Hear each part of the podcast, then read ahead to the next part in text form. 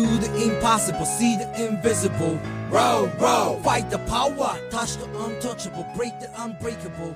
Roll, roll, fight the power. 你心目中有那么一部作品，因为好奇心而去看了几集，翻了几页，但后来发现没有对到胃口，所以很快就弃坑。结果，当你就快忘记剧情的时候，又突然心血来潮的把它看下去，结果就无法自拔的陷入其中了吗？嗨，大家好，我是景川一，呃，不是啊，嗨，大家好，我是小 P，我才刚经历过这样的过程。没错，有在看素食料理 IG 的人应该知道，我最近刚刚看完了一部热血动画的天花板《天元突破：红颜裸眼》。既然这是这个系列的第一集，当然就来聊聊一个我刚看完的，然后我超级有感触的动画吧。我这里虽然是个仔仔吼。可是我看过的动漫倒也没有很多，呃，我是说跟宅圈中的人其他人比啦，因为我看动漫很挑，剧情的 bug 太多就不 OK，人物塑造不合胃口就弃坑，没什么新鲜感呢就不看。这也是为什么一堆人在看《鬼灭之刃》的时候，我真的对这一部没什么感觉。它的动画特效真的是顶尖中的顶尖。用浮世绘来表现招式，真的是神来一笔。可是那个剧情、那个角色，真的就没有感觉。我基本上看这部动画是整个快转、快速看过去的，因为我只想要看它的画面而已，完全不想 care 它的剧情。下一秒会发生什么事情，剧情会如何安排，个人觉得没什么新鲜感啊。整体来说，我没有被《鬼灭之刃》这本这部作品打到。类似的题材，我还是最爱正统的日之呼吸啾啾。而天元突破的前半段也给我类似这样的感觉。嗯，我现在介绍一下这部动漫好了。天元突破红颜罗颜，制作组是 Gainax，也就是做出我大 Eva 新世界福音战士的公司。而主要的制作人呢，就是后来创立 Trigger。板机社的金石羊之和大冢牙彦，他们后来的作品《Q 拉 Q 斩服少女》也是燃到一个极限。好，我想大部分人应该对制作没那么感兴趣吼，所以我们就直接跳剧情吧。剧情的大纲是这样的：故事一开始的设定是在好久好久的未来，一个突然出现的种族——兽人族统治了世界。地面上已经没有任何人类可以生存的空间了，于是人们逃到了地底，苟延残喘的活着。时间一长，人们也就忘记了有所谓的地上世界，安于这种还过得下去，可是活得像咸鱼一样的生活。唯独只有一个明明在暗无天日的地底，还是硬要奶奶戴着墨镜，裸着上半身，穿着披风，成天嚷嚷着要追随老爸的脚步到地面上的怪人卡米拉。当然，这个村子不会有任何人理他。毕竟生活过得好好的，谁想改变呢？我觉得这边讽刺了蛮多现代的从众现象，还有安于现况的生活。你愿意放弃没有未来但还过得下去的现在，去追寻那有可能不存在的将来吗？而只有一个人至始至终都跟随着卡米娜，就是擅长挖洞的西蒙。一天。从天而降的巨大机器人颜面和穿了泳装比平常还要露、带着巨大狙击枪的红发美少女杨子，打破了他们日常的生活。于是，卡米娜、西蒙、杨子命运般的旅程就从这里开始了。这故事总共分成四个章节：励志篇、风云篇、怒涛篇、回天篇。第一篇励志篇呢，走的就是一个王道少年漫画。每集就出现一个敌人给主角打，然后打完再搞笑一下，修理一下对手。第二篇呢，剧情就整个往上冲。至于为什么，我之后会讲到。而在主要的女主角可爱的尼亚，短发尼亚超可爱的的出现，让剧情在往上冲的同时，又加了一些轻松有趣的元素在里面。第三篇呢，为什么天元突破是天元突破？到第三章，整个气氛大反转，变成一部政治惊悚剧。所有的伏笔开始回收，真相终于慢慢的明了。即便我觉得每一个人都在当下做出了最好的决定，但最好的决定不一定能到达最好的结局。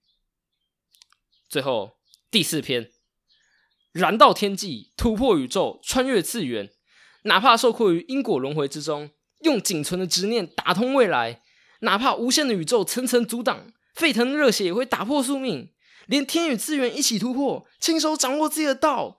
天元突破，红颜罗颜，你以为我们是谁啊？四个风格独特的章节，这样完美的融合在一起，这就是天元突破，红颜罗颜。而每个章节主要描述的角色都不同，看了这些角色被他人影响，慢慢的像是砖头般一圈一圈的旋转，一步一步的前进，觉得是这一部最最最主要的核心。每一个角色在一开始的形象和最后到未来的转变，真的是我觉得很特别。真的每一个角色都有自己独特的、独特的价值观和独特的角色曲线。我觉得当中的传承。或者是有点大陆用语的迭代，是一个蛮重要的主题，也就是贯穿整部的螺旋力。而我并不想要剧透太多，所以就来说说为什么当初我会弃坑，然后又为什么后来会认知到我错了吧。首先呢，剧情的第一章是我们的卡米拉的主场，他给我的感觉，我真心的不喜欢，我真的一开始不喜欢的角色。没错，他就是一个重义气的人。没错，他就是那种可以带大家冲锋陷阵的领导人物。没错，他就是那一种典型的主角一样，没想太多，冲就对了。男人就是靠气势生存的，而他的获胜感觉就仅仅是依靠着不怕死的冲还有运气。就像那一些嗯，一些比较无脑的好莱坞动作片，玩什么命什么东西的。这样的成功呢，不知道为什么让我觉得非常不认同。为什么这样的人可以成功？为什么这样的人能够让那么多的女角争先恐后的扑上去？所以我很快就受不了这样的剧情而弃坑了。但事实证明我错了。说到这里，后来就需要剧透才可以说下去了。如果你还没有看过这部作品，拜托你把节目关掉，我恳求你。去亲自看完，再继续听下去，至少看到第诶第八吧，第八、第九集。好，你看到第十集之后再来回来听，好不好？先自己亲自体验过，之后再回来看。我自己在看 YouTube 上最大的乐趣就是看完电影之后再去看影评，尤其是曹立芳的影评。先自己去看过整个剧情，尝试去理解。陷入剧情里面，自己思考后，然后再听别人的想法，重新的体验，然后发觉，哎，别人的想法和我哪一点相同，好爽哦！或者是，哎，有什么地方不同，我没有发现的点，我非常享受这样的一个剧情，这样的一个过程，就是看完电影再去看影评，我觉得这是一整套的套餐，所以我自己非常非常非常讨厌剧透，所以以下重大剧透预告。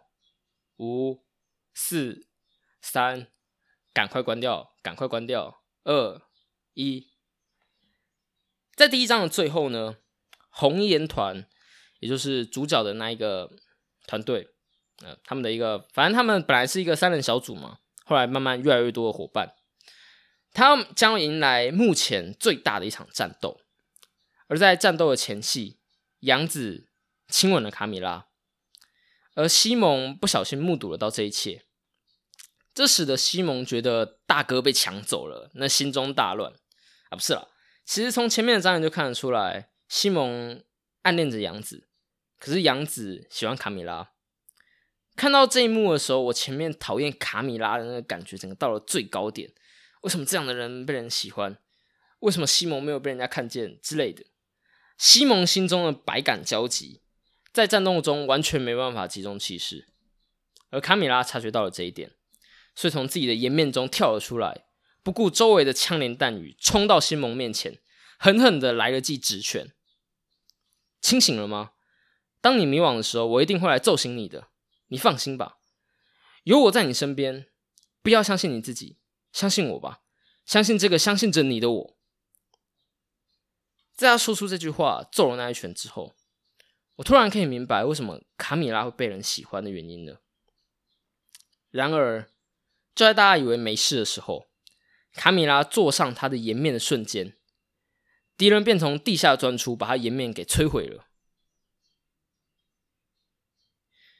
西蒙失去了理智，开始不分敌我的扫射，红颜团和兽人都损伤惨重，而卡米拉呢，坐在半残的颜面中，撑着最后一口气，告诉西蒙：“我没事，来合体吧。”得知卡米拉还活着的西蒙，重新找回了理智，合体，红颜罗颜。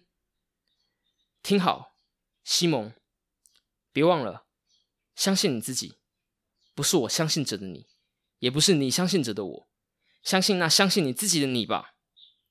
巨人亿万币，破天之钻，终于成功打败了四大天王之一。お前を信じろ。俺が信じるお前でもない。お前が信じる俺でもない。お前が信じるお前を信じろ。あ、兄貴？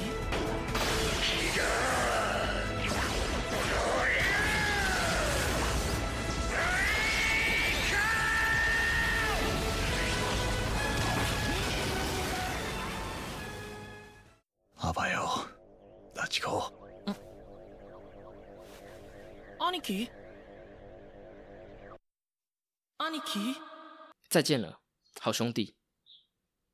说完这句话之后，对讲机只剩下杂讯。在这个时候，我才感觉到为什么天元突破能够是天元突破。这部片的画风会劝退人啊，那种就像是八零年代弹珠人动画的风格。这句话是井川一那边的梗，因为我其实比较少看老式的动画，所以不太确定。但我觉得其实比较有点像北斗神拳再加上七龙珠的那种感觉吧，或是看起来就是根本是小孩设计出来的玩具机甲嘛。那时候看到的时候，我真的觉得一点都不帅，一股幼稚感。就算是合体之后的红颜裸眼，也没有到那么帅。而开头的剧情的确会让人联想到那些子贡像的作品。其实，在那一幕出现之前，我一直以为这就是那一种每次打一个敌人很搞笑、很套路，主角搭配一个女主角，再搭配一个小跟班的作品。像是小当家、嘟嘟四郎啊，或者是神奇宝贝一直以来的三人组合这种感觉。可是当卡米拉死去的瞬间，我知道我错了，而往后的剧情发展也没有辜负我的期待。天元对世界观的架构非常的完整，探讨的主题也不少。如果把整个设定摊开来看的话，它可能比很多自以为是的烧脑科技作品还要严谨。可是他从来不把它复杂化，他从来不做太多的解释，而是极简，回归本质，就像他的机器人，就像他的角色，他用这一些故事还有角色推动着砖头转动。所以，我巨人亿万倍 Giga Jewel Breaker 的推荐你去看，快去！那我们素食宅配第一集就到这里啦。我不知道下一集怎么会出诶，也许会很久，也许下下礼拜就出了，我不知道。男孩说呢，不定时宅配到你家，舒适宅配，我们下次见喽，拜拜。